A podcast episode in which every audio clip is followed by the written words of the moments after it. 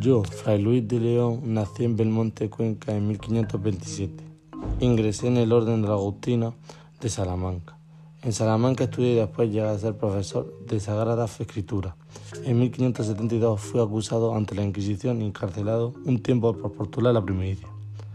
Como profesor de la exigis de la Sagrada Escritura, de los textos originales de la Biblia sin someterse a la vulgata, como pretendían la contrarreforma.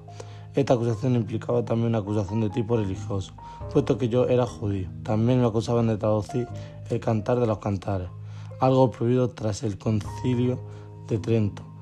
Después de un periodo de cinco años en la cárcel de la Inquisición de Valladolid, fui absuelto por el tribunal.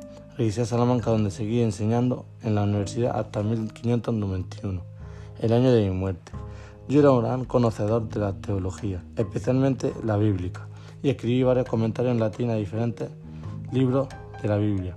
El conocimiento que tenía de la lengua bíblica griego y hebreo me facilitó el acceso a los textos originales. Junto a otros intelectuales critiqué las traducciones latinas de la Biblia, que se representaban poco los textos de las versiones hebreas. Además, esta obra de carácter teológico, escrita en latín, escribí obras en prosa y verso en castellano.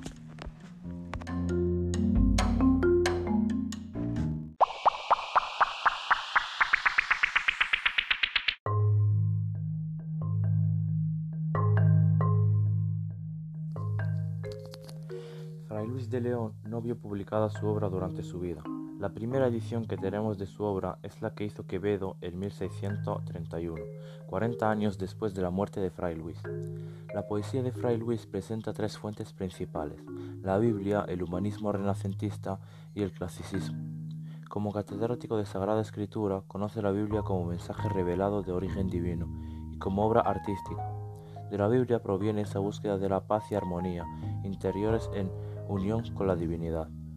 Como hombre del Renacimiento, conoce los nuevos recursos formales de la poética italiana, dentro de la tradición de Petrarca, Bembo y Tasso.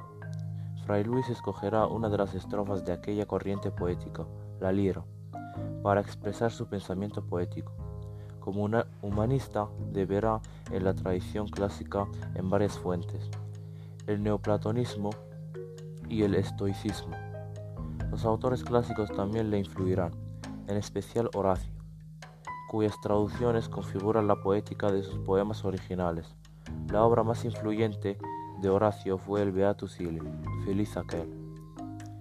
En su afán por alcanzar la armonía y la paz interior, Fray Luis utiliza términos que funcionan en un doble plano, dennotativo, el significado real o objetivo de la palabra, y connotativo, el significado figurado o subjetivo.